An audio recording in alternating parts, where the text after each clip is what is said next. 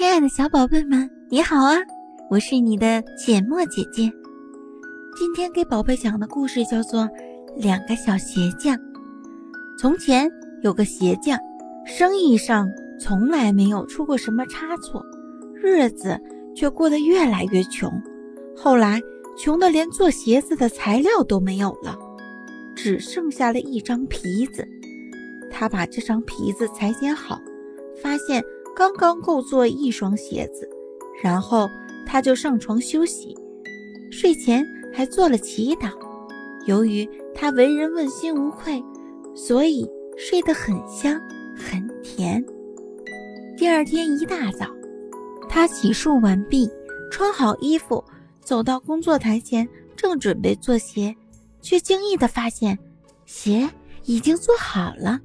他完全给弄糊涂了。不知道这到底是怎么一回事，他拿起鞋仔细查看，活儿做的一丝不苟，没有哪一针缝得马虎。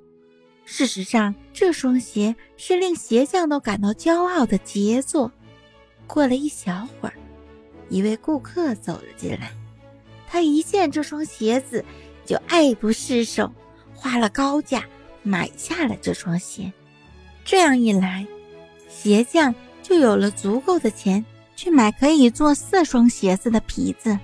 第二天清早，鞋匠发现四双鞋子已经做好了，于是就这样日复一日，他头天晚上裁剪好皮料，次日一早就变成了缝制好的鞋子。不久，随着鞋匠生意的兴隆，他也成了一个有钱的人。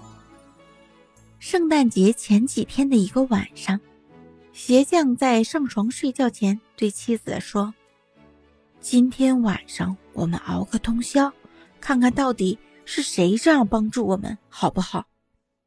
他妻子欣然同意，并点燃了一根蜡烛。随后，他们俩便藏在挂着衣服的屋角里，注重着四周的动静。午夜一到。只见两个光着身子的小人儿走了进来，坐在鞋匠工作台前。他们刚一坐下，就拿起裁剪好的皮料，用他们纤细的手指开始做鞋，又是追，又是缝，时不时还敲敲打打。鞋匠目不转睛地看着他们，对他们的工作赞赏不已。他们做好了鞋子。又把东西整理得井井有条，然后才急急忙忙地离去。第二天早上，鞋匠的妻子对他说：“是这两个小人使咱们发了财，咱们得好好感谢他们才是。他们光着身子半夜里来来去去，一定会着凉的。我跟你说，咱们这么办，我打算给他们每人。”做一件小衬衣，一件小背心和一条小裤子，再给他们每人织一双小袜子。你呢，给他们每人做一双小鞋。她丈夫很赞成这个主意。到了晚上，给两个小人的礼物全都做好了。他们把礼物放在工作台上，没有再放裁剪好的皮料，然后他们自己。又躲藏了起来，想看看两个小人会说些什么。午夜时分，两个小人蹦蹦跳跳地跑了进来，预备马上开始干活。可他们怎么也找不到裁剪好的皮料，却发现了两套漂亮的小衣服。他们喜形于色，兴奋地手舞足蹈起来。两个小人飞快地穿上衣服，接着。唱了起来，咱们穿的体面又漂亮，何必还要当个皮鞋匠？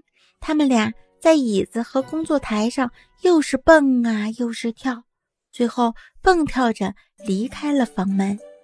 从此，两个小人再没有来过，而鞋匠一直过着富足的日子，事事称心如意。